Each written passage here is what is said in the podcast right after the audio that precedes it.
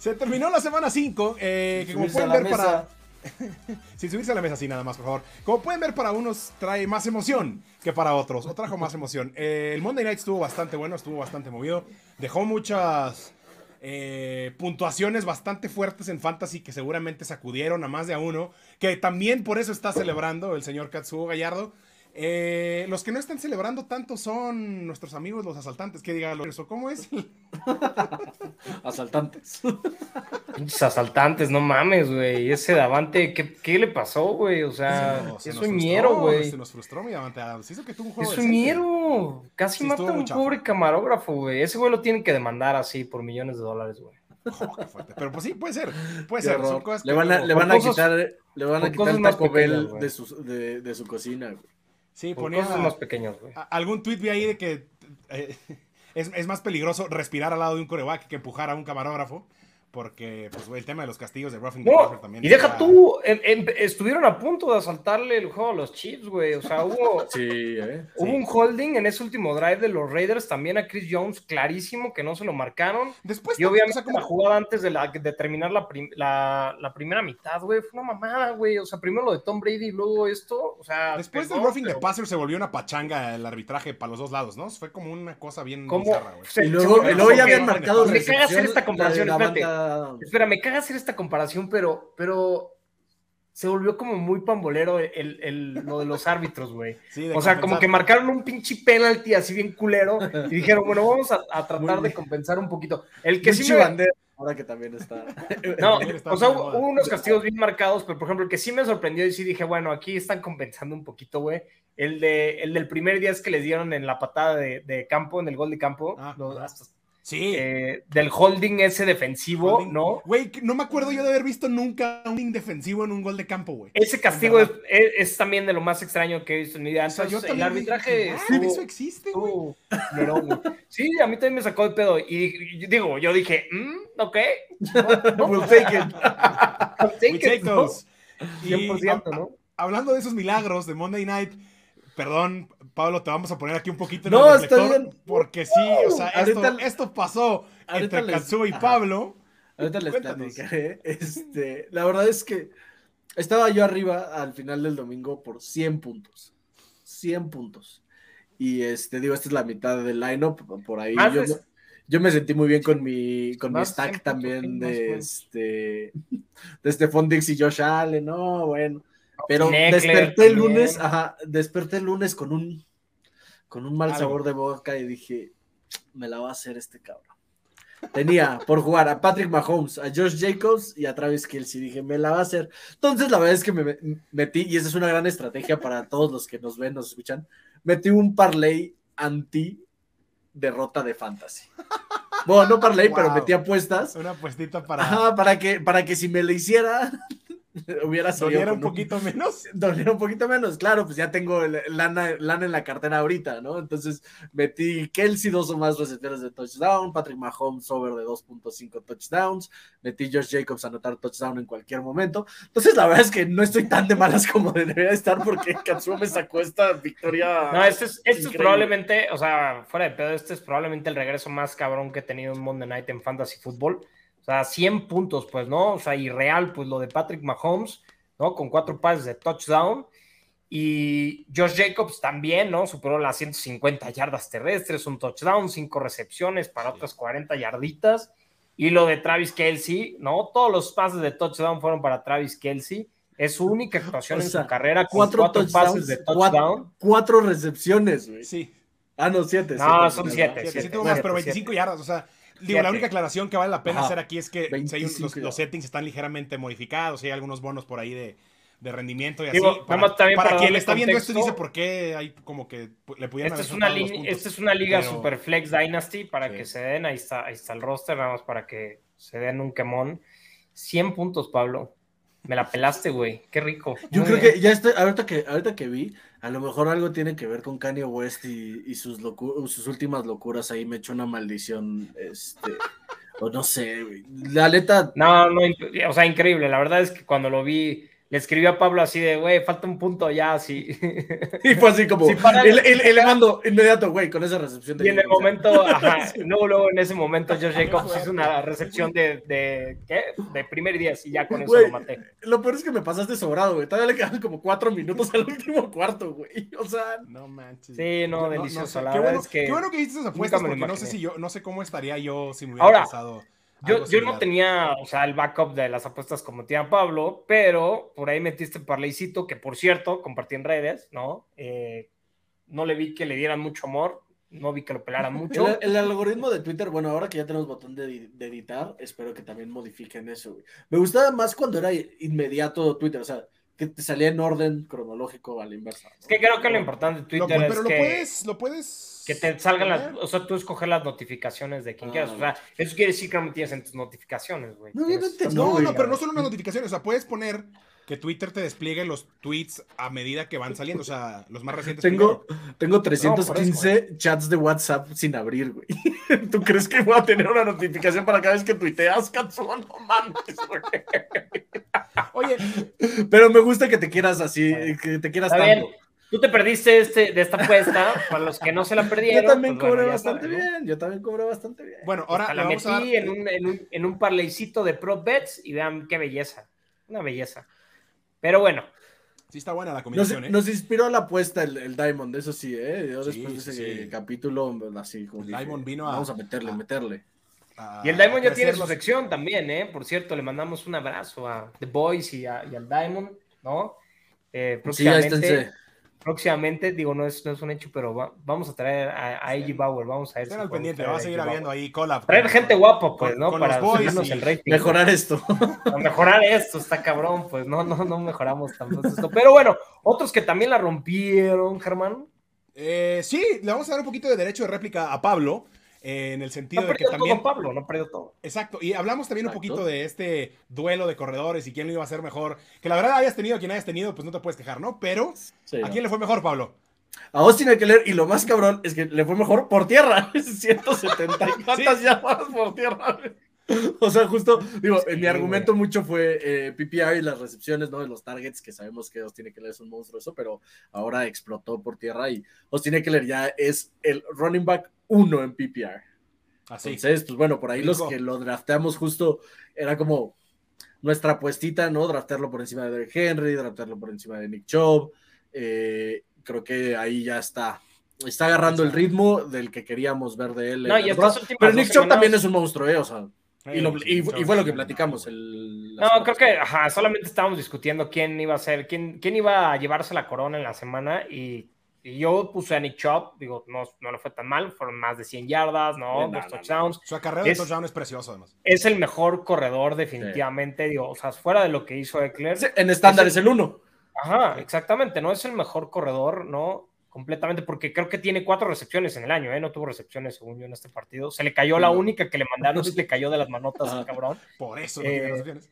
Pero pues no importa, pues, ¿no? O sea, el güey puede eh, escuatear pinches 300 kilogramos acá como si nada. Entonces, No, pues, bueno. claramente está, está dando frutos, ¿no? Rindiendo Sí, frutos ese pero trabajo. Si se pusiera a trabajar esas, esas manotas, o no sé si es algo con lo que naces, pero yo, si fuera él en el offseason, pum, me pongo. No, y, y- y también creo que algo bien importante, y no quiere decir que Austin Eckler tenga todo el volumen en su ofensiva, y vamos a hablar un poquito más adelante de eso, que puede haber otra opción en ese backfield viable, pero Nick Chubb, la verdad es que también son 10 acarreos que le está quitando Karim Hunt por partido, y eso, si tuviéramos un volumen old school con Nick Chubb, quién sabe qué, qué tipo de performance nos estaría dando, ¿no? Pero bueno, debe, que- debe de, debe de acabarse aparte ese, ese split para la siguiente temporada, ¿no? Creo que ya cumple contrato Karim Así Hunt y, se rumora que no, no va a ser renovado. Hay que ver si. LeSean por ahí. Igual, o La- sea, ¿Qué tanto cambia la ofensiva ahora que regresa LeSean, no? LeSean. LeSean. Igual pareciera que lo, que lo que buscan es cuidar a, a Nick Chubb y se- posiblemente busquen a alguien más, ¿no? Eh, Y, no y sea- es lo correcto porque Nick Chubb todas sus temporadas en la NFL se ha lastimado y ha estado fuera alguna, en algún momento de la temporada. Es correcto. Pero bueno, eh, hablando de otros corredores que triunfaron esta semana, tenemos también a Leonard Fournette, ¿no? Que por ahí tuvimos, tuvimos dudas por momentos en cuanto a Leonard Fournette. Parecía que, No había touchdowns, pero los prometió y ya los cumplió. Exacto, como que algo faltaba y ya se destapó esta semana. Sí, ¿no? las que- menciones honoríficas, pues Fournette fue el líder, ¿no? De los corredores en PPR, ¿no? O sea, el, el tema de recepciones fue el mejor receptor para Tom Brady, ¿no? Y eso obviamente le da un valor completamente que, que lo ponen eh, justamente en este peldaño de los corredores elite, al menos por lo menos la semana pasada, ¿no? Y creo que esto se debe justamente a que el reparto estelar ya regresó, ¿no? Está un Mike Evans, está un Chris Godwin, ya que en la semana salió sin estar en, en justamente en el reporte de lesionados y eso creo que es lo que hace la, la diferencia para Fournette y obviamente se complementan uno con el otro, pues, ¿no? Eh, Fournette creo que Sí, Fournette fue uno ya lo veíamos venir y es una, y es una opción 100% top 5, con potencial de top 5 todas las semanas. Fue game winner esta semana y sí, eh, eh, pinta bien a futuro. Eh, otro que, se, que salió de la lista de lesionados, al menos ya por completo, y se destapó esta semana, fue Gabe Davis. Y qué manera de anunciarse además, porque así... Mames, lo hizo Lo hizo Allen con tres recepciones nada más, o sea, con Sí, tres recepciones, pues, ¿no? Eh, Pero eso nos habla mucho como del rol que tiene Gabe Davis y creo que lo va, Claro. lo va a seguir teniendo, que es como el Mike Williams de los Bills, ¿no? O sea, Güey, y el Semanas monstruosas. de las manos a, a Minka Fitzpatrick, Fitzpatrick. monstruoso. O sea, con una mano la baja y después, ¿no? Es- ¿Cómo le arranca el balón? yo creo que yo creo que eso le va a dar como mucho mucha confianza a Josh Allen de tirarle a Gabe Davis, ¿no? O sea, que creo Sí. que más allá de lo que ya, ¿no? más Ya allá- la pero más tiene. allá de lo que tenían, sí creo que ahí hay un punto en el que Josh Allen pues es un gunslinger este, Ahora, y, y importante creo que sí va a ser como ah, que doble no estaba la presencia de Dawson. Knox, ¿no? Que no También. estaba esa de McKenzie, que Jamison Crowder ya se perdió.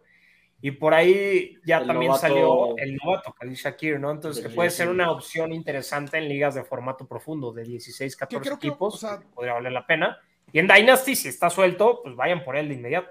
Sí, ciertamente. Sí, hay que tener mesura. Creo que pudiera tergiversar mucho los números, lo que fue este juego contra Pittsburgh. Pero sí, creo que queda muy claro el rol de Gabe Davis de, güey, ahí va a estar largo. O sea, mientras estén todos sanos en la ofensiva de los Bills, van a buscar a Gabe Davis largo sí o sí y te puede dar estas actuaciones monstruosas cualquier día de la semana. Eh, Justin Jefferson no había pasado ni la primera y tenía ya 10, güey.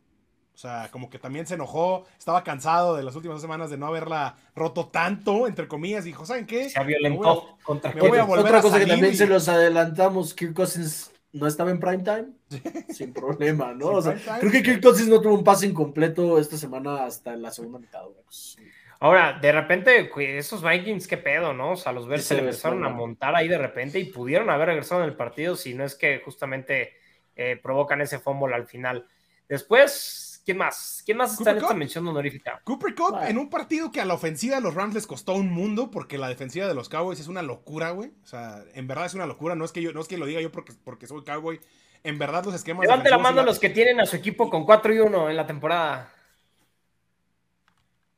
Ah, equipo de NFL, yo pensé que de fantasy. Levante la mano los equipos que hayan perdido contra los Colts.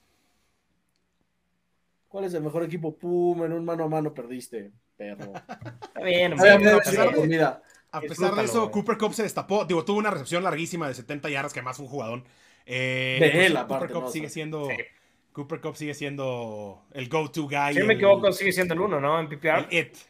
Sí, sí. Es el, Pero bueno, también, ¿quién más de la mención honorífica? Y la última mención honorífica, eh, mención honorífica, Dalvin Cook, que mencionamos ahorita los Vikings también. Dalvin Cook se salió, tuvo por ahí un par de touchdowns, me parece. Sí, dos Así touchdowns también en sus primeros 10 10 touches. Sí, sí, sí, este, o sea, o seis. Derrick Henry también, ¿no? Mención honorífica, ¿no? O sea, Derrick- estos son los que... Derrick Henry ya agarró. Estos Sí, son los semanas de que los grandes nombres ya empezaron ahora sí a- Exacto, ¿no? Que tenemos que confiar en, lo- en los jugadores que tienes que confiar y tienen que estar adentro, cumplieron, ¿no? Pero vamos a cosas. Son los que nos da gusto Esos comentar. fueron- exacto. Para, para arrancar bien. hay cosas que no da tanto gusto comentar, que son las lesiones, ¿no? Tenemos también jugadores lesionados y hay que empezar a pensar en reemplazos o qué tan preocupante es. Damien Harris, que hablamos por ahí. Es complicado siempre hablar del backfield de los Pats y seguimos hablando del backfield de los Pats y. Ahora, bajó, se, se lesionó Damien Harris, quizás eso simplifique un poco, ¿no? Ahora el tema de... Es que sí, es que es, es horrible eso estar dependiendo de lesiones, pero sí, se lesionó Damien Harris de un hamstring que creo que es una de esas lesiones que si apresuras el regreso, terminas este, recayendo y recayendo. y Háblame de recayendo, Keenan ¿no? Allen, güey. O sea, Keenan Allen Sí. se lastimó el hamstring en la semana 1 y ya estamos, vamos para la semana 6, güey, ¿no? Sea, Claro. Digo, nos- no sabemos si la gravedad sea comparable a la de Keenan Allen, pero sí creo que es una cuestión de cuidado y eso pues nos, nos simplifica, ¿no? Mientras Damian Harris esté en el IR Para o nuestros esté hispanohablantes, inactivo, ¿cómo, cómo, ¿cómo traduces el hamstring? No es cuádriceps porque cuádriceps es la parte de enfrente, es la parte de Sí. atrás, ¿no? Es Ajá, el o sea, la parte de atrás del muslo, pero Ajá. ¿tiene- el- ¿es el de la corva? ¿No es el de la corva? tendón de la no, corva, el ¿no? tendón de la corva es- son los gemelos, ¿no? La- el chamorro, como le Ajá, el chamorro. Ah, la corva es el chamorro. Es el de atrás del Ajá. muslo, sí, el, el isquio. El isquio tibial, creo que sí es el ¿Tibial isquio es? tibial. O Sí, que creo es que el sí. isquiotibial, ¿no? No sé, No sé. pero ven, los puse a Es, pensar, güey. es de esas que siente- siente- sientes el jalón en la parte de atrás de la pierna, Sí, ¿no? O sea, sientes todos, el... o un ejercicio, ajá, la parte de atrás del muslo, sientes el jalón, eso, eso es lo que se madrió Damien Harris. Entonces, pero bueno, eso simplifica que la hay, el hay, y- ajá, hay gravedad, hay veces que sientes nada más como un punto y hay veces que sí se rompe completamente el hamstring. Creo que no lo tiene este, pues, fracturado, pero Sí, pero al menos dos semanas está de fuera. Exacto. No, o No, sea- no somos doctores, eso sí, eso sí no somos. Eso sí no. Sí, no, ciertamente, pero según yo, estas, lesiones casi siempre son por lo menos dos semanas. Isquiotibiales. Ya es que la Triviales, traducción. éxito, no que no, no que no. También somos doctores, entonces, claro que sí. Venga que sí. Mira, tan somos doctores que el, en uno de los últimos collabs tú dijiste, estamos como a un juego dos de que Rashad Penny se lesione.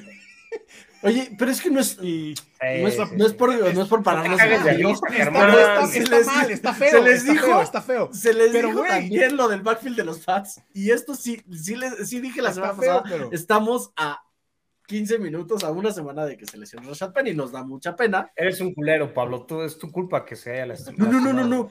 No, no, no, no, no. Mi culpa no es. Yo lo único que ¡Pero! resalté el historial de lesiones de Rashad Penny. Ya, Pero ya, no esto- importa, ya dejemos del pasado. Ya hablamos, de- ya fue, ya se lastimó. No, ya Rashad Penny. Pero esto le da y le abre paso a la era de Kenneth Walker, ¿no? Entonces, Venga, eh, mucho. y ahorita vamos a hablar más específico de él en los, en los, en los waivers, porque sí está disponible en varias ahí, plataformas, ¿no? En algunas no tanto, pero en algunas otras sí. Entonces, pónganse trucha. Chris Olave, que otra vez estaba teniendo una actuación monstruosa, ¿no? Que al parecer salió conmocionado después de que ahí soltó un touchdown porque su cabecita azotó con el piso. Feo. Entonces, eh, preocuparse por una semana tal vez, porque creo que ahorita Es se va a estar peligroso, ¿no? Estar metiendo jugadores conmocionados después de lo que pasó con Sí, Tua, no va a jugar. Y es- teniendo- y Está es tan un- sensible el tema que no va a jugar esta semana. Y lo que sí es que es su primera conmoción, entonces no debería de ser tan prolongada la ausencia, pero una semana sí, sí esperamos que se, Sí, se pierda, ¿no? semana- A ver si, a ver si regresa Michael Thomas. Si no, pues ahí aparece. Y bueno, y este- Jarvis Landry y, y un señor que se rifó también bastante Y bien. este señor que pues ya le costó el trabajo a Matt Rule, ¿no? El, el día de ayer pues ya Este Rule. Y pues, Baker Mayfield pues es High Ankle Spring, pues puede ser que Pero, sean pues, cinco, cuatro semanas por lo menos, ¿no? ¿y quién pero- va a jugar? Porque Sam Darnold sigue lesionado, o sea, va a jugar. Sí, Sam. Donald sigue en el IR, ¿no? Sí, Al parecer que va a ser el titular, va Va a a ser jugar la DJ estrella Walker. de la ¿no? USFL, ¿o cuál era? ¿Era USFL? o Sí, USFL? Se viene el regreso de Cam Newton. el re a regreso. Vendrá otra vez Cam Newton, ¿no? Entonces, por lo menos esta esta semana pa- parece ser que será el señor P. A ver si ya le tiran un poquito más a DJ Moore. Por Es de la Dios. USFL, ¿no? No Sí, de la la. USFL, según yo. Sí, correcto. Entonces, vamos a ver qué tal. Pero, ¿esto le ayudará a DJ Moore? ¿Le ayudará a Christian McCaffrey? bonito.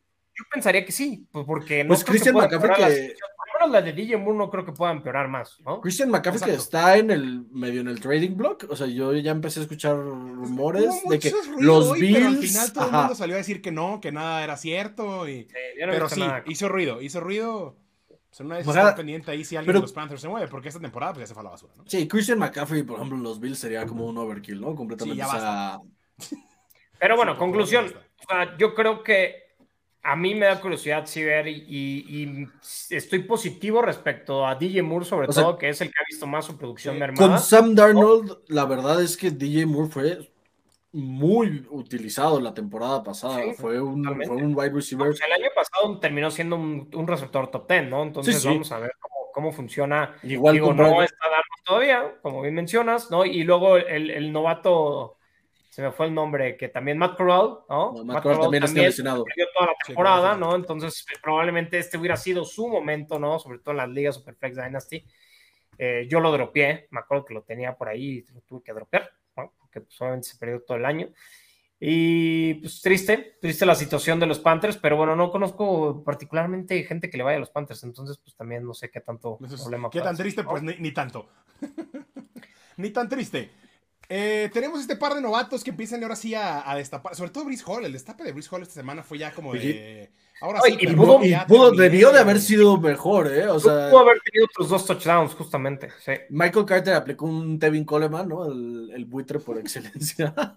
este, cuando estaba en Atlanta. Lo taclearon adentro de la yarda uno, dos Volvió a anotar Tevin Coleman esta semana y me enojé, por supuesto, güey. Ni me acordaba de él, güey. De repente acá veo touchdown Tevin Coleman. Fue como de, güey, no puede ser. Digo, yo tengo a Jeff Wilson por ahí en un par de ligas me molestó. Pero, oye, Wilson, oye, jugó muy bien también, pero sí, le robó. Sí, pero eso ya no hubiera sido, pues, imagínate. pero bueno, sí. Brice Hall se destapó por completo ya esta semana, ya es como una, una realidad lo que puede hacer Brice Hall. Más allá de lo inconsciente que pudieran ser los Jets en la ofensiva, creo que Brice Hall ya es una casi casi que una garantía. Y Damian Pierce, pues parece que también, ¿eh? A pesar de que los Texans Siempre hablamos aquí que los Texans como que no nos dan ninguna certeza y Damian Pierce empieza a producir constantemente. lo que sí está bien es que fue 89% de los este, de los acarreos, creo que fueron 89-90% de los acarreos fueron para Damian Pierce esta semana. Entonces, pues bueno, ese volumen y aparte tuvo, si no me equivoco, 5 targets.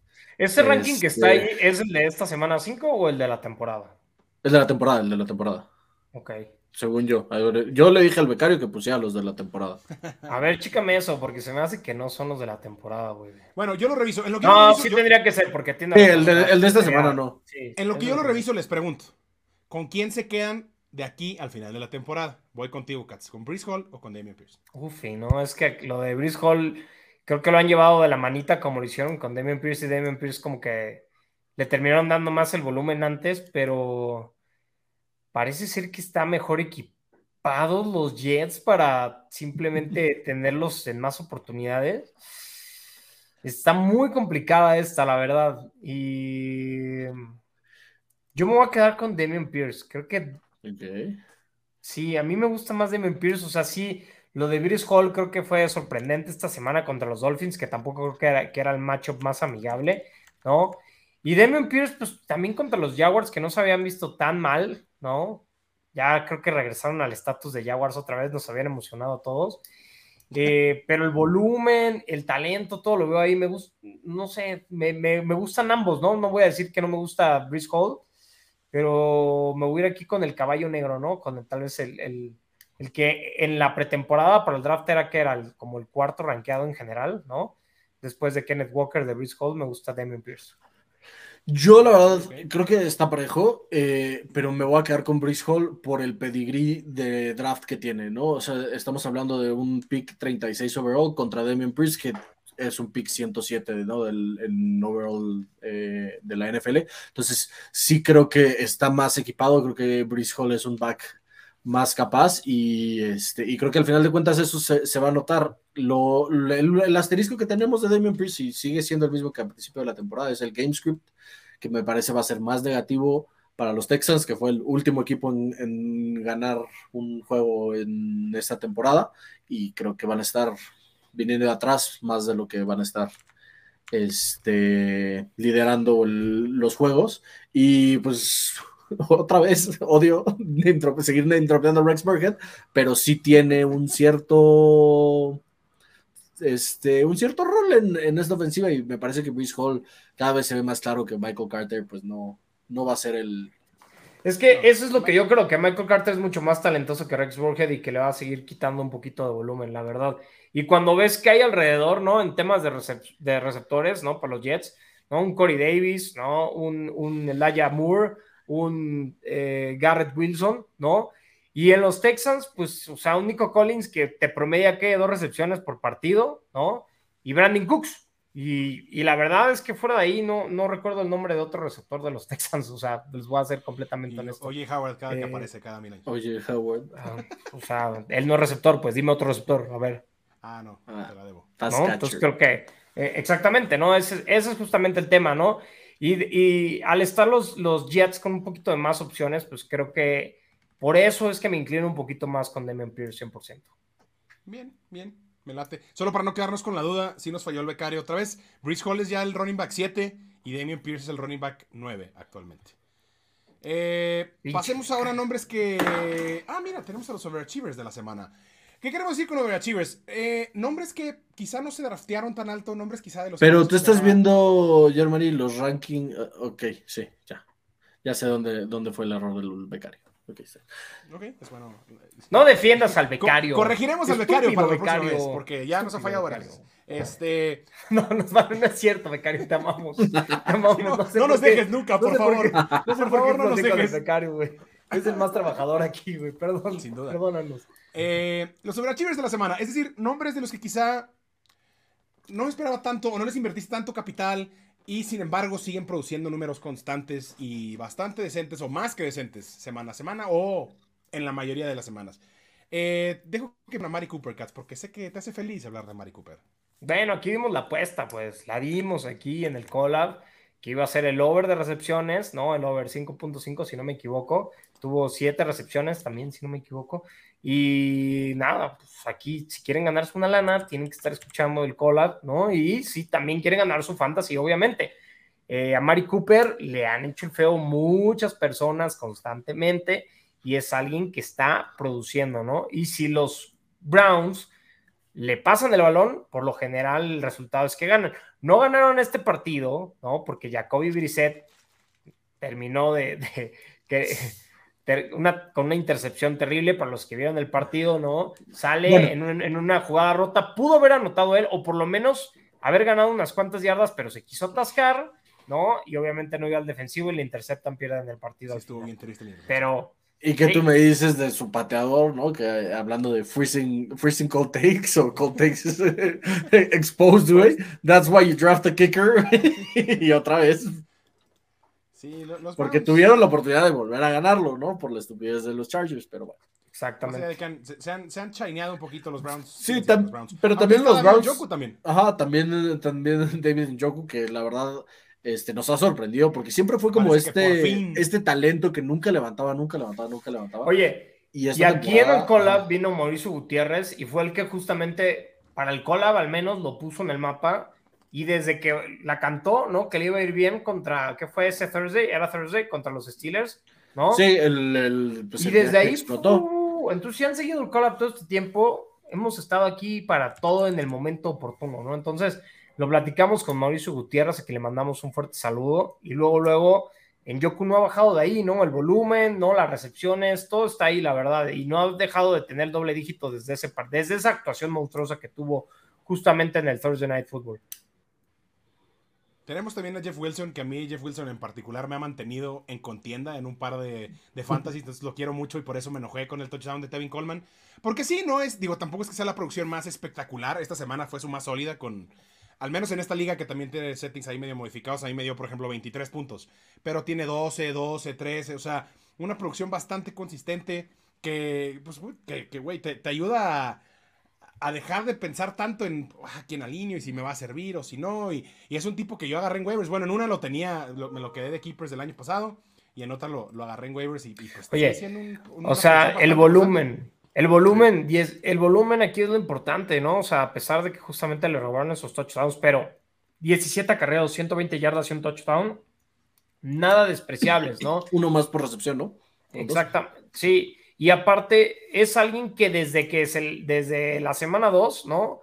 Ha estado dándote doble dígito, pues, ¿no? Y eso creo que eso, lo de la consistencia, son súper importantes en tus lineups. Y probablemente lo has estado utilizando para flex y, y, probablemente tengas otro corredor 1 y 2. Por ejemplo, yo tengo una liga donde tengo a Nick Chubb, donde tengo a Josh Jacobs, ¿no? Claramente son mis corredores titulares y lo estoy usando de flex y ha sido una maravilla, pues, ¿no? Tener esa garantía de ese doble dígito ahí en esa posición de flex, eh, creo que vale mucho, ¿no? Y mientras se mantenga sano, yo no veo cómo, no, cómo va a perder tal vez esta titularidad y se le viene un calendario eh, amigable también para las próximas semanas, ¿no? Le toca Atlanta, le tocan los Chiefs, que acabamos de ver que, que a los Chiefs se les puede correr el balón, entonces me gusta Jeff Wilson, me gusta, la verdad es que no, no, no me desagrada para nada y, y es justamente estos jugadores que probablemente en la semana 2, ¿no? Lo pudiste haber agarrado en waivers o incluso en la 3.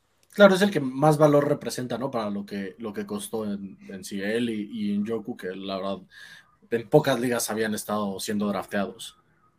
Sí, y bueno, cierra la, la lista que bajita la mano, también ya se empieza a destapar fuerte. Por ahí quizá en la semana 1 entramos en pánico todos, o bueno, varios, ¿no? De, pues tuvo una semana bastante floja y era Gino Smith y como que dijimos, no, pues ya se veía venir, Tyler Lockett ya no iba a hacer lo mismo y pues no, güey, o sea, Tyler Lockett sigue siendo, sigue siendo una, un caballito de batalla de, de, los wide receivers. Es que esto es impresionante, ¿no? ¿Quién, ¿Quién, iba a pensar que, que, que, que, Gino Smith iba a ser justamente sí, ha sido muy sorpresivo todo, real que iba a ser un upgrade sobre Russell Wilson, ¿no? Porque ha sido mejor, completamente mejor, y ustedes lo dijeron desde ya la semana pasada o antepasada, ya lo estaban recomendando justamente para ir por él a waivers, y yo creo que hay muchos eh, que quien lo van a necesitar, ¿no? Los que tengan un Matthew Stafford, ¿no? Sí, creo que llegó el momento en donde tal vez Gino Smith es una mejor opción que Matthew Stafford, eh, por lo menos al momento, ¿no? Los que tengan un Jimmy G, por qué razón, no sé por qué razón, pero sí, eh, razón. no sé. A Katsuo criticando a Jimmy G y me intentó tradear a Jimmy G en una liga, ¿eh? Me intentó mandar a Jimmy G. En... No, a ver, todavía está ahí el trade, ¿eh? Y es una superflex que no tienes nada. Y eso no es, eso no es la oferta del trade y lo sabes, pero bueno. bueno, Tyler Lockett incluso este rol está Cuando tú pediste quarterbacks, ¿no? eh, by the way, perdón, estoy defendiendo justamente porque estás queriendo ensuciar mi nombre aquí en el collab. Pidió, pidió no, no, no, no, pidió quarterbacks, no pidió modelos que lanzan. Este. Tyler Lockett, que pues ha incluso mejorado su rol, ¿no? Era muy boom bust Tyler Lockett las últimas temporadas con Russell Wilson. Sí. Y, y, digo, nos gustaba Tyler Lockett porque Russell Wilson era de los corebacks que tenía mayor precisión en la, los balones profundos, en los pases profundos, sino el que más. Eh, pero pues con Gino Smith también se ve muy bien y tiene un rol mucho más consistente, ¿no? Este, a partir de la semana 2, 11 targets, 11 yo, targets, 8 admitir, y 6 esta última semana. Yo debo de admitir que, que incluso cuando caí caían de su ADP, yo soy de las personas que en el draft no tocó a Metcalf y no tocó a Tyler Lockett. No los sí, tengo en ninguna liga. Igual. No los toqué en lo absoluto, pues, ¿no? Porque justamente, pues, no, no confiaba en Gino Smith, pensaba que iba a ser mucho peor la situación que con la de Russell Wilson. Y para los que sí tomaron justamente este, este, este gamble con, con estos dos jugadores, pues felicidades, porque les sí, está que, dando resultados. Y sobre todo de que Metcalf que venía de una temporada muy mala, ¿no? O sea, totalmente. Que ya no nos cupo en la gráfica, pero también que íbamos, o sea, vale la pena mencionar a DK Metcalf, que también empieza a tener ya, a meter semanas productivas. Y, y DK eh, Metcalf lo hizo eh, la gran mayoría del tiempo con Marshawn Lattimore este, ahí pegado, ¿no? Entonces también, sí, no es... pues vale, vale la pena ponerle una, sí, una, una estrellita, ¿no? Este, extra. No, no es poca cosa. Eh, por el otro lado, tenemos acá cinco nombres que empiezan a darnos bastante miedito y empiezan a preocuparnos bastante. Y ¿Qué hacer? ¿Qué hacer con estos muchachos? ¿Qué hacer con ella y Dillon, Katz? Pues nada, ahí creo que es una situación súper complicada, ¿no? Porque no creo que sea también un tema de DJ Dillon y que, no sea este jugador talentoso que es. Pero la verdad es que Aaron Jones definitivamente sí tiene el upper hand aquí y se ha visto, pues, ¿no? El tema es que eh, se ha visto mucho más dominante, explosivo en el ataque aéreo, todo. Y el problema con AJ Dillon es que fuera de la semana 1, ¿no? Que tuvo 20 puntos, eh, a partir de ahí solamente he tenido actuaciones de un solo dígito, pues, ¿no? Y, esta última, pues, fue la peor de todas, ¿no? Con 3.4 puntos. Entonces, este, es, este va a ser un problema todo el año, pues, ¿no? Sí, probablemente van a llegar estas actuaciones de 15, 20 puntos, pero Sí, lo, lo, lo, que asusta aquí es el tema de que antes lo, lo, mantenía mucho su volumen de targets, ¿no? Y ahora ya parece que desapareció por completo. Incluso, el tema de las recepciones, ¿no? Que Ajá, justamente en la semana 1 eran 6 targets, 5 recepciones, y de ahí 3 targets, 3 targets, 2 targets, y, es, es, y este último encuentro ya no tuvo, ¿no? Entonces justamente no tuvo, exacto, ha sido que... un, un, un, O sea, ha venido de bajada pues esta sí. producción. Que creo que por ahí vi un tweet muy bueno de este analista de fantasy se enoja porque el backup running back está jugando como backup running back. sí.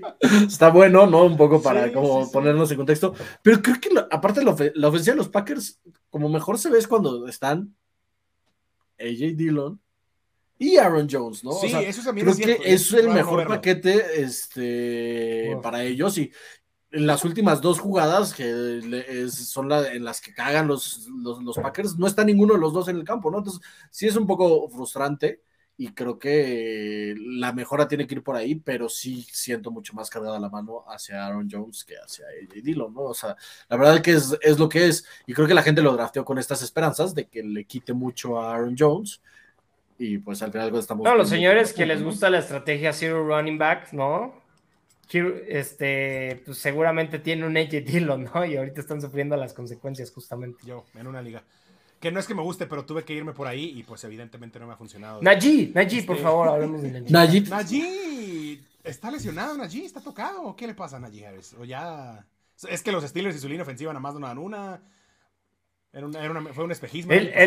lo terrible con Najee Harris es justamente que pues, Big Ben no está ahí para hacer justamente el check down todas las jugadas posibles, ¿no? que, que, y hacer de Najee Harris como un Alvin Kamara, pues y creo que eso al final es lo que ha eh, bajado muchísimo su producción.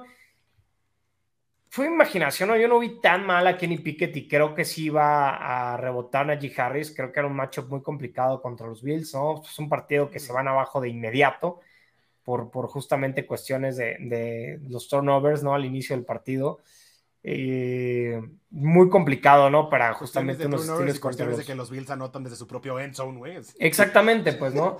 Pero, pero la verdad es que para los que vieron con atención, no fue un mal partido de Kenny Pickett, ¿no? Y se vio productivo. Sobre todo, pues, buenas noticias, principalmente con Dionte Johnson, ¿no? Y con, con este George Pickens, que si no me equivoco fue su mejor actuación al momento. ¿no? Ese era el volumen que creo que debió haber estado buscando Trubisky. Para mí es una mejora sobre Trubisky, nada más creo que lo mandaron al ruedo más ojete, ¿no? Contra los Bills y contra Josh Allen. Pero bueno, no, no se hace más fácil en las siguientes semanas. Van contra Tampa Bay, luego Miami, luego Filadelfia, ¿no? Luego Bay y luego Nueva Orleans. Y luego, exacto, ¿no? Entonces tiene unas semanas complicadas ahí.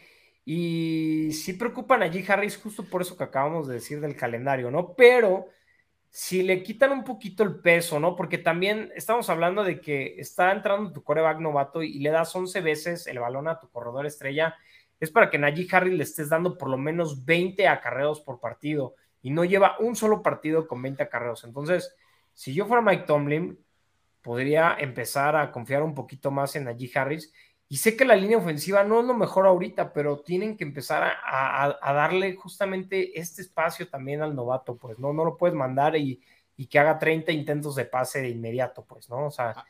hay que empezar a, y sobre todo, ¿no?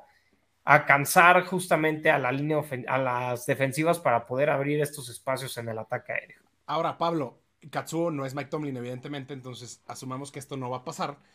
¿Consideras ya empezar a banquear a Najee Harris? O sea, eran esos nombres que no banqueabas nunca, ¿no? Empiezas, digo, evidentemente depende de qué tengas y qué no tengas. Depende, depende mucho ya empezar a banquear de, tu roster, pero para mí, eh, si tienes alguna mejor opción, era banqueable desde la semana pasada, ¿no? Y se viene un, trade que hice? un stretch de juegos ahorita. Ahorita. se viene, como bien decía Katsuo, un stretch de juegos bien complicados. A mí, lo que hay que hacer con Najee Harris para mi gusto, es si tienes un roster fuerte en el que por ahí te sobra algún arma, igual tradear por él este, pensando que puedes encontrar un valor muy barato y que eventualmente esta línea ofensiva encontrará alguna manera y Mike Tomlin va a encontrar una manera, porque si algo sabemos es que es la calidad de Mike Tomlin como head coach y sabe muy bien dónde están las fortalezas y las debilidades de su equipo. Entonces, yo creo que este, a lo mejor podría ser candidato a, a tradear por él barato y estallarlo este, estas semanas, que es un calendario complicadísimo, y ver si empieza a repuntar, porque sí creo que tiene calidad y, puede llegar a ser hacia el final de temporada un, un asset valioso, ¿no? Yo hice esto. Eh, en una liga que no estoy tan mal, tengo, de hecho es la que hace rato les comenté, tengo a Nick Chubb, tengo a Josh Jacobs, ¿no? Tenían a G. Harris, y tengo también a Deming Harris. Jeff Wilson, ¿no? Dijiste. Ah. Tengo a Kenneth Walker y tengo a Jeff Wilson también. O sea, yo no hice zero, running back ahí, ¿no? Yo hice zero wide receiver en esa, en esa liga, justamente. Y como tenía zero wide receiver, o sea, mis receptores titulares era Juju Smith-Schuster, que ha sido una terrible decepción, y Michael, Michael Thomas, ¿no? Que pues obviamente empezó monstruoso, pero pues se lastimó. Eh, entonces lo que hice justamente previo a esta semana es que agarré, obviamente fui a de buitre, ¿no? A ver cuáles eran los últimos lugares en la liga, ¿no? Y encontré un güey con 1-3 que no tenía buenos corredores, ¿no? Estoy hablando de un güey que tenía justamente a Melvin Gordon, ¿no? De corredor, a Jonathan Taylor lastimado y, y ya, ¿no? Y que Jonathan Taylor pues no ha funcionado, ah, ah, estuvo lastimado el jueves y los otros dos partidos este, estuvo, estuvo con, creo que single, con, con, un solo dígito, ¿no? En puntos, ¿no?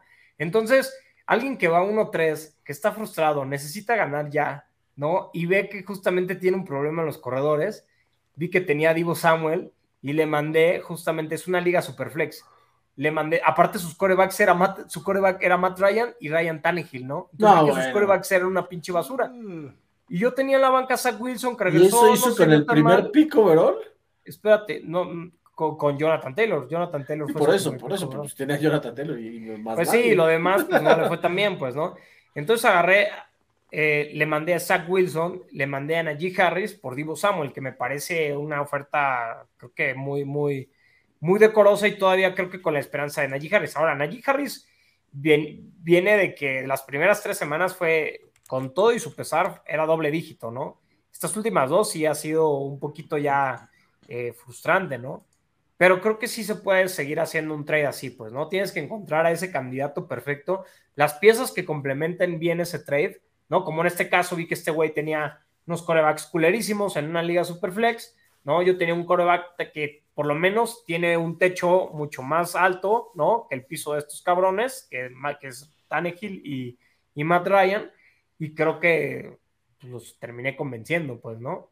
Y me beneficio, ¿por qué? Porque ahora tengo eh, un receptor capaz, más todos estos corredores chingones, ¿no? Bien. Pero bueno, eso es una estrategia que pueden usar con Najee Harris, ¿no? Buscar usarlo todavía de moneda de cambio, mientras mantenga algo de valor. El que perdió mucho valor esta semana fue Antonio Gibson, ¿no? Yo creo que le damos una semanita más de a ver cómo, lo cómo se mueve y... Hasta dropeable va a terminar, eh, pues es que, siendo, yo creo. O sea, regresó. algo está pasando con Antonio Gibson y que no lo quieren, ¿eh? Porque ya lo habían justamente en la pretemporada declarado como el sustituto, ¿no? Brian Robinson, me lo balean el mismo día. Sospechoso, ¿no? Eh, Brian Robinson lo recibieron eh, hermosísimo. Digo, obviamente el partido no permitió que fueran más acarreos, pero pues Antonio Gibson tocó creo que en seis veces, ¿no? Tres acarreos y tres pases el balón. Y fuera de ahí fue el show de Brian Robinson. Brian Robinson tuvo más acarreos, todo, no lució, ¿no? O sea, viene, el vato viene de que lo acaban de balear dos veces, ¿no? Por lo menos. Entonces, o sea, pues la verdad, o sea, ¿qué fue? Sí, más suena muy fuerte, güey. Pues, pues, pues, sí, lo acaban de balear y güey ya está de regreso, pero eh, Antonio Gibson me preocupa muchísimo. Yo no lo alineo, ¿eh? No sé si lo dropeaba, pero no lo alineo. Antonio, Antonio Gibson todavía no, pero una semana más, yo creo, y. Antonio Gibson también viene de regreso, pero de regreso a los equipos especiales, ¿no? O sea. ¿Sí? Ah, claro, es este, otra, ya cantaron que va. La verdad es que creo que, digo, habrá que esperar a ver si sí es cierto. Tampoco estoy diciendo vayan a dropearlo ahorita a menos de que tengan, por ejemplo, la oportunidad de agarrar a Ken Walker y sea lo único que puedan dropear, entonces ahí sí me iría por, eso, ¿no? Pero creo que este hay que ver la utilización, pero sí esperamos que vaya a ser la mínima, ¿no? Y una pena porque Antonio Gibson era de estos prospectos que en el fantasy nos encantaba porque era como un wide receiver que lo habían convertido a running back, entonces esperamos con mucha utilización en en este juego aéreo y pues no ha llegado, ¿no? Llegó antes para Diami Brown y para cualquier otro receptor que para este que para Antonio Gibson y pues sí, francamente no, no, se ve tampoco bien ni efectivo en el juego terrestre, entonces yo creo que pues hay que esperar, pero sí es completamente banqueable.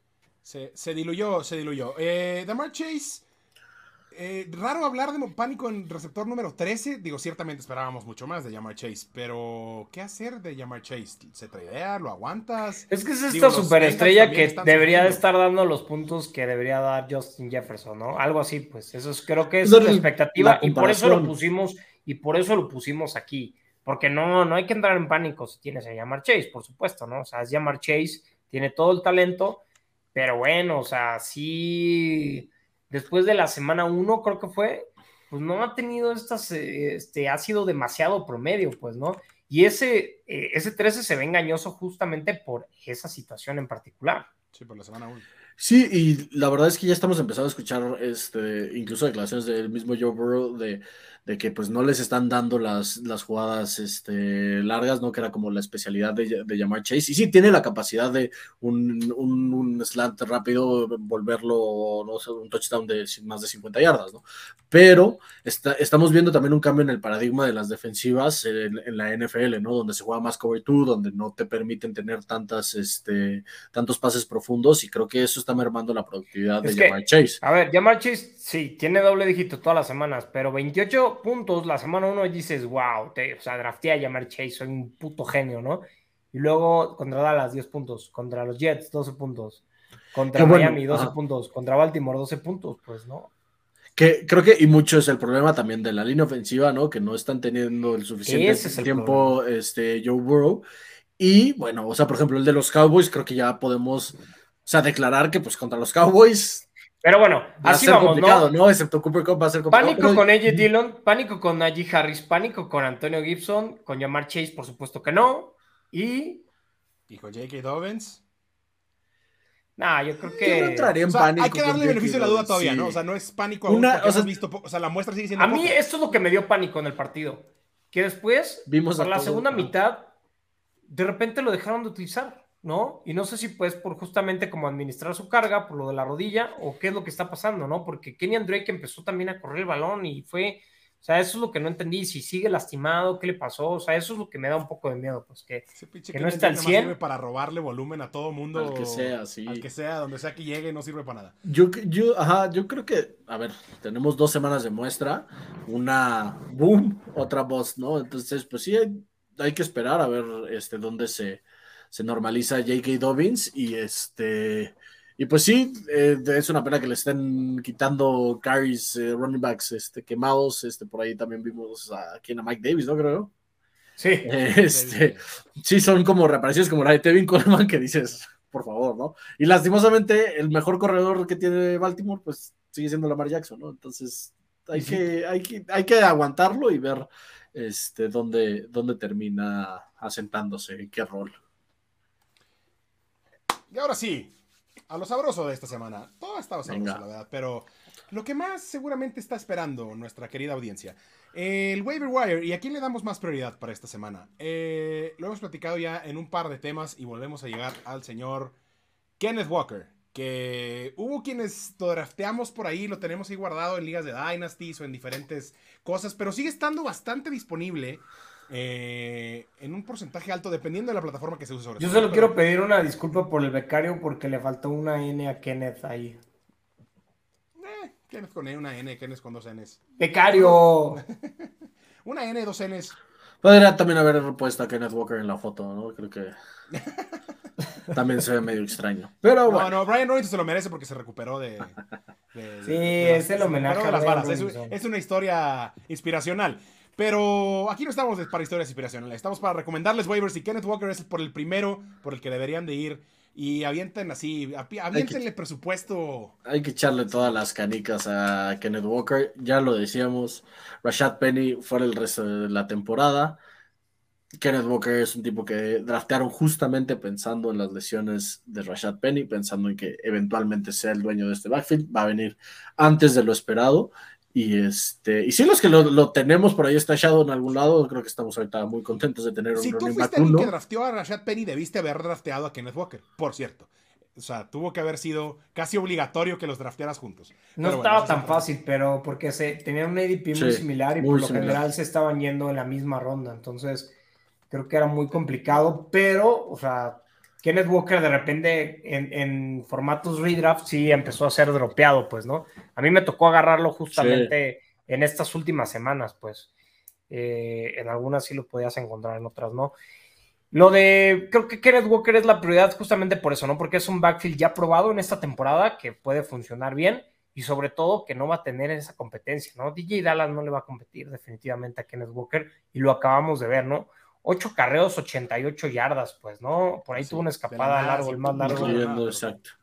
Exactamente, entonces eh, me gusta mucho Kenneth Walker porque justamente es alguien que tiene el potencial, ¿no? De superar a Brice Hall y a, y a, y a Pierce, ¿no? Y que estuvo como caballito negro y ahora que tiene la oportunidad de que- tener el backfield por sí solo, aguas, ¿no? Porque Sí, puede convertirse que ya justamente. más- bastante bien operando, con Gino Sí, y es alguien que te puede cambiar la temporada. Entonces, yo sí le metía así, puta, todo, todo, toda la Todas las lana. canicas. O lo que me queda de lana, ¿no? Porque hay, hay ligas Fab que ya la verdad me acabé el dinero, ¿no? Pero Sí, pero co- completamente de acuerdo. Es alguien que ya tiene el rol ahí definido, ¿no? Que va a ser 90% de los carries y va a también estar en situaciones de goal to go y de two minute. Entonces va a tener targets igual. Y pues se ve bien también. O sea, eso no lo podemos negar, que se vio bien, se ve explosivo, tuvo ese carrero larguísimo para touchdown. Entonces creo que es el por el que hay que ir. O sea, soñamos.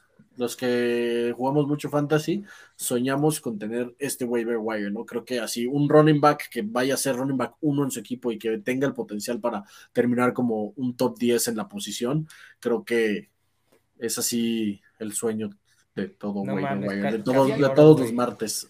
Inspiracional. Inspiracional como Brian Robinson, que ahí está, y es una situación medianamente similar, con la diferencia de que Antonio Gibson no está lesionado, pero todo apunta que va a ser muy parecido, ¿no? Que Brian Robinson. yo digo que sí le mandó a de- disparar, güey. Ya lo voy a decir abiertamente, porque Ok, tenía ya. ganas de decir eso desde la semana 1. Este. Porque, o sea, está, está muy sospechoso, güey. O sea, que regrese de ser baleado, güey, en la semana y que los coaches y todo el mundo digan a la chingada Antonio Gibson, va, vas, este, Brian Robinson, con todo, güey. En su primer regreso, o sea, como novato. Pero en entonces estás diciendo que algo sabrán Ron Rivera y compañía. Pues no sé, está muy sospechoso todo, güey. Entonces cada día mi teoría tal vez empieza a tomar un poco más de fuerza, güey. Y no es mi teoría, ¿eh? esto es una teoría de todo el mundo porque es muy sospechoso eso que pasó. Pero bueno, démosle el beneficio de la vida, de la, de la duda a Antonio Gibson, ¿no? Más allá de las Eh, sospechas. Vayan por Brian es que esta es otra oportunidad de justamente simplemente tener un corredor titular. Era lo Y- que se y, la temporada y ya regresó sano, no está lastimado, adelante. Y creo que es justo el punto. Si Kenneth Walker está, eh, no está disponible en su liga, que debe de ser también, o sea, dependiendo, como bien dices, de la plataforma, del formato en el que jueguen, creo que a, a Brian Robinson hay que ir con todas las canicas, ¿no? O sea, en, en defecto aquí tenemos un 95, un 70, y, y creo que depende mucho, ¿no? De la situación, ah, de la situación en la que estés, ¿no? A lo mejor si tú tenías a Rashad Penny, pues, eh, o sea, ese Kenneth Walker tiene que ser el 100%, y si no lo agarraste antes, pues, No, y aunque tengas te a Antonio lento, ¿no? Gibson, tú Y si tienes a Antonio Kenneth Gibson, Walker, güey. ajá. Y, pero si tienes a Antonio Gibson, pues igual Brian Robinson se convierte y Kenneth Walker no está, pues la prioridad número uno. Y creo que sí pueden ser estos dos la prioridad número uno. O sea, los waiver ads más fuertes de toda la temporada. Sí, ahí estamos ya. Ah, bueno, nah, creo que el de, el de Chris Olave era, sin saberlo, sin, sin que lo supiéramos, era tal vez como que el más cabrón de todos. Pero, en fin, George Pickens puede ser ese Chris Olave, justamente, ¿no? De esa El semana. George Pickens también me, me gusta mucho. Tiene, tiene una química con Kenny Pickett que eh, creo que es innegable, ¿no? Lo vemos todos y lo vimos desde la pretemporada que creo que busca a George Pickens incluso por encima de Deontay Johnson. No, y aquí lo importante es que justamente ya tuvo el volumen que queríamos, ¿no? Ya son dos semanas consecutivas en donde son ocho targets para justamente eh, George Pickens. Pues eso es lo importante aquí, que ya está el volumen ahí de un receptor uno, pues, ¿no?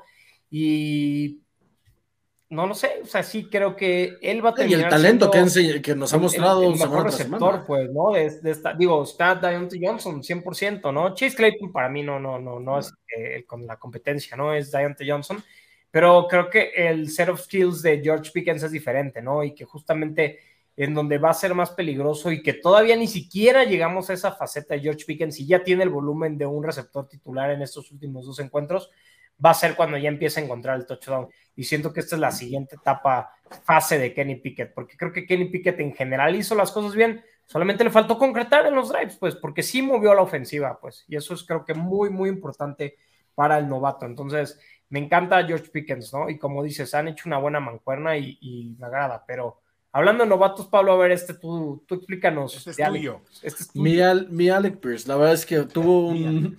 A pesar de lo feo que fue el, juego de Thursday Night, Pero me hizo ganar Eh, el Alec Pierce una apuesta. Al- Alec Pierce ya tuvo una utilización y creo que fue el, no el breakout game, pero sí fue como su introducción a, a la NFL ya en forma, ¿no? O sea, ya lo vimos con nueve targets, ocho recepciones, 81 yardas. Eh, dando unos 15 puntos muy buenos y ya venía de una semana de 12 puntos eh, de fantasy. Y creo que este, Matt Ryan, digo, y en esta ofensiva lo sabemos, es Jonathan Taylor, era Michael Pittman y, nada más, ¿no? Lo utilizable o, lo rescatable para fantasy. Creo que Alec Pierce se está ganando también con buenas recepciones y este, su rol en esta ofensiva. Y creo que también algo que es muy importante es el tamaño del cuerpo de receptores que tienen los Colts, ¿no? Una vez que tengan a lo mejor un poquito más de química con Matt Ryan, que esta línea ofensiva se vea mejor, esperemos que mejore esta línea ofensiva. También vimos en el Thursday Night que cambiaron las posiciones de toda la línea ofensiva, se hubo ahí un reacomodo y en la segunda mitad se vieron un poco mejor. Vimos a Dion Jackson siendo productivo y a Philip Lindsay también este, acarreando un poco mejor el, balón. Eh, una vez que hayan medio solucionado y aparte tenemos esta, eh, eh, este eh, ejemplo año tras año de las ofensivas y los equipos de Frank Reich que empiezan muy mal la temporada y van en ascenso conforme, va avanzando la temporada. sí creo que el, el, cuerpo de receptores de los Colts es muy grande en sí por simple volumen. Estamos hablando de que Michael Pittman es un receptor grande, Alec Pierce es un receptor grande. Bueno, vamos por Alec Pierce o no, güey. Sí, yo, yo, yo, la verdad, yo lo tengo en un par de ligas porque justo tenía también aparte el pedigrí de, de, desde, el, desde el draft. Yo lo tengo en un par de ligas y su, este, y su utilización está ahí, ¿no? O sea, si no me quieren creer porque ya vi tu cara, Cats, este, pues ahí está, ahí 6 y 9 targets. yo, sí hay unas cuantas ligas donde sí necesito un receptor acá más confiable y creo que tiene el potencial para hacerlo. No por encima de George Pickens, por ejemplo, prefiero. No, no, no, no, no. Pickens, ¿no? Me gusta más la situación de Kenny Pickett que Matt Ryan, si te soy completamente honesto. No, esa es una de las primeras cosas. Pero bueno, creo que vale la pena si es una liga profunda, no una liga de 14, o simplemente de plano no hay nada disponible bueno, ¿no? Porque George Pickens también sí está, eh, su porcentaje de ownership tampoco no es tan bajo. Eh, entonces, me gusta, me gusta la opción de Alec Pierce. Y el curioso caso de Taysom Hill. Por eso tiene el asterisquito ahí, ¿no? El curioso caso de Taysom Hill porque, pues vaya, es un problema leer cuando, cuando te va a dar estos, estos juegos gigantescos Taysom Hill. Y es muy probable que muchos caigan en la trampa de, ok, tuvo un juego brutal, hay que agarrar a Taysom Hill. Y ya nos pasó una vez este año. Y, ajá, yo les recuerdan en la semana 2, yo soy de los que cayó en la trampa.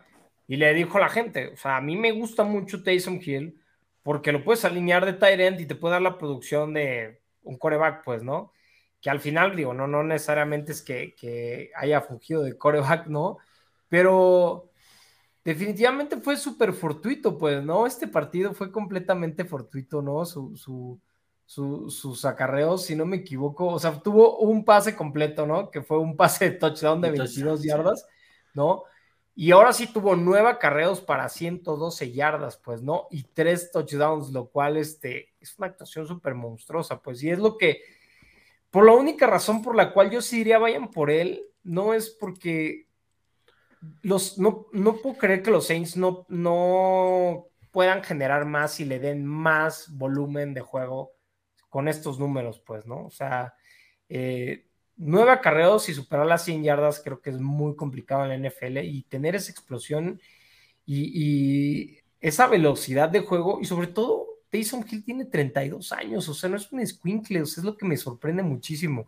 Está curioso. Eh, a la conclusión a la que llegamos Pablo y yo es que es tan difícil de leer cuándo te va a dar estas semanas que la mejor opción que tienes para usarlo es si, en tu posición de tight end estás muy jodido, porque la posición está jodida este año en general, o sea, ve por él como free agent y úsalo. Y pues sí, no, no sabes cuándo te va a dar puntos, pero está tan complicada la posición de tight ends que con puntos, pues te va a ganar la semana, ¿no? Y no le estás perdiendo nada. Pero así como confiar en él y decir, ah, ya, o sea, esto resuelve mi posición de Tyrant para todas las, para todas las semanas, pues no, eso. Yo tengo dos, dos waiver wires de los Tyrants que, que, digo, para que quien no esté convencido de, y no lo voy a culpar de, de no estar convencido que en Taysom Hill, no, Hayden Hurst es una excelente opción, una excelente opción, lo acabamos de ver Obviamente con la regla del ex también, ¿no? Metió touchdown justamente contra los Ravens, ¿no? Pero tuvo un volumen muy decente, tuvo el doble dígito y es alguien que ya Germán ya lo había cantado en otros capítulos, ¿no? Es alguien que empieza a valer la pena y creo que está disponible todavía en varias ligas. Ese es uno. Y el que me sorprendió también, ojo, en el partido de los Buccaneers, Kate Otton, el, el novato, ojo con él, porque ya sabemos que la posición de ala cerrada para Tom Brady suele ser indispensable y tuvo seis recepciones este novato. Si empiezan a hacer clic ellos dos, creo que vale la pena que le empiecen a echar un ojo, ¿no? Para los que tengan ahí un Dalton Schultz, ¿no? Un, un Smith, ¿no? Gente que probablemente los está dejando plantados ahí en la posición de. Quería decir Gerald Everett porque me dio mucho coraje en un par de ligas que ahora sí no nos dio nada, ¿no? Y sobre todo que ahorita no está Keenan Allen, decepcionó definitivamente. Pero bueno, de él no entraría en pánico todavía, pero sí la posición, como dice Germán, está. Y Pablo, como dice Germán y Pablo, está muy dañada. Y esas son otras opciones de waiver wire para Tyrant que creo que podrían considerar. Sí, es la única manera de explicar que el Tyrant 7 en PPR tenga solo un target.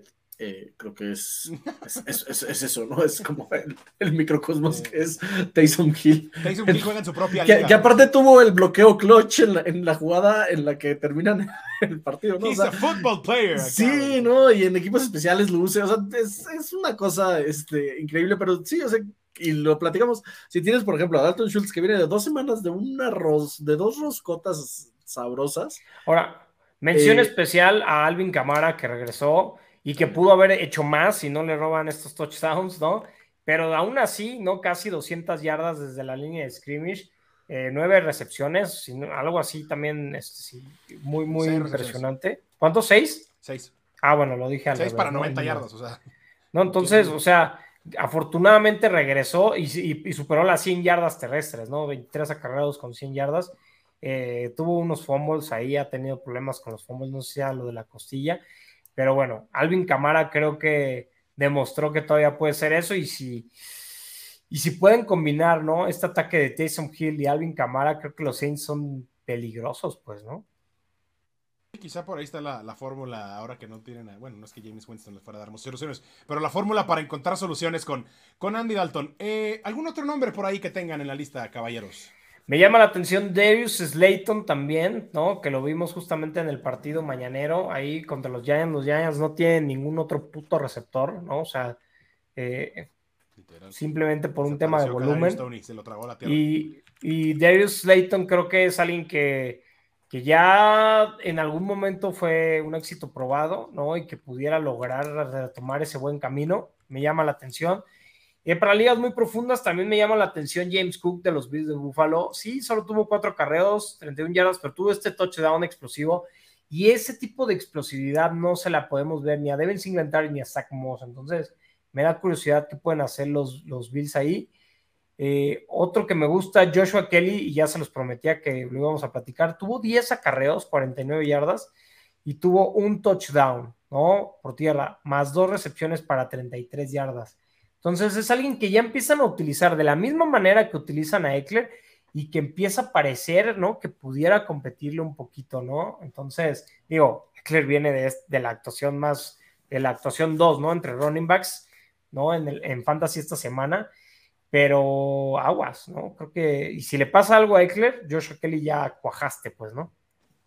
Nombrecitos a empezar a, a tener a tener en el radar. A mí, para que vayan, lo vayan teniendo ahí en el radar un poco más lejano, me gusta el nombre Kyron Williams, novato de los Rams, que justo antes de la primera semana se estaba ya hablando de que les gustaba mucho Sean McVay y, y, y esta, este, y este staff de, de cocheo, se lesiona y se va al injured reserve en esa primera semana. Y creo que con lo decepcionante que han sido tanto Cam Makers como Darrell Henderson, Karen Williams va a tener un rol, un rol por ahí y es elegible para regresar del IR la siguiente semana o dentro de dos, dependiendo de cómo lo lleven. Y creo que por ahí, no para meter en waivers, pero si lo encuentran como free agent y tienen un, un, un posible stash en la banca, creo que podría llegar a. ¿Cuál es su estatus? ¿Todavía sale como injury reserve? Porque Todavía. Pues, está bien para agarrarlo y meterlo en tu espacio de injury reserve. Todavía como injury reserve, sí. Me late. Me late, me late, me late. Obviamente liga, ligas, ligas profundas y es un ad especulativo, no, no se vayan a ir con el, ah, no agarro a Ken Walker, agarro a Karen Williams, ¿no? Vamos a Me gusta, esos ads profundos luego son las bonitas sorpresas del fantasy. Muy bien, pues ahí termina nuestra, nuestras recomendaciones para waivers para la semana 6. Nuestras conclusiones post semana 5. Katsuo Gallardo está muy contento. Yo estoy muy contento también porque mis Cowboys están 4-1. ah, Ya no lo podemos creer. Y Pablo, pues, tiene salud. Este. Entonces, igual estamos en segundo lugar de la división, güey. O sea, tampoco. Bueno, sí, y Pablo está en Y, el y AFC ojo, Sur, entonces- si Carson Wentz no hace lo que Carson Wentz está destinado a hacer este, toda su vida y no tiene ese pick, le da la vuelta a los Titans, los Colts serían primer lugar de la AFC Sur. ¿eh? O sea, Bueno, a ver, eso.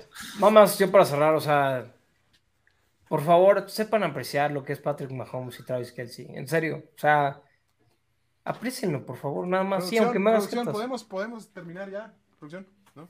No, Solo sí, sí aprecienlo, sí aprecienlo. La verdad es una locura, es una locura. Eh, es algo completamente fuera de serie lo que estamos viendo. Pero bueno, seguiremos platicando seguramente de Patrick Mahomes y de muchas cosas más en próximos episodios de Fantasy Color. No se olviden de darle follow, like y subscribe a todo lo que van en YouTube y darnos follow en nuestras redes sociales. Y nos escuchamos por ahí en estos días. Bye bye.